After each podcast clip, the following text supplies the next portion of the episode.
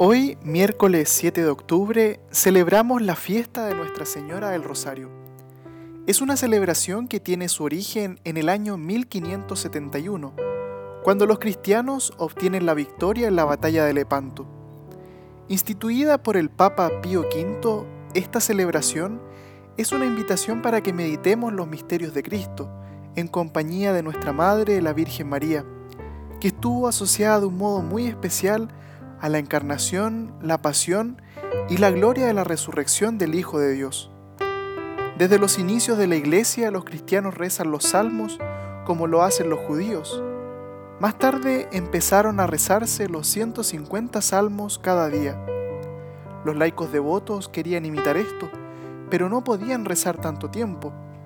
Es por ello que surgió luego la costumbre de hacer nudos en un cordel para contar en vez de los salmos las Ave Marías.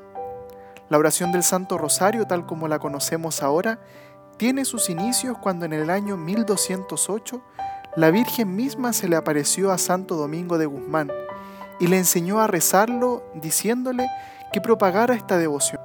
Que la Virgen nos acompañe en este día y que por medio de ella podamos acercarnos más a su Hijo Jesucristo.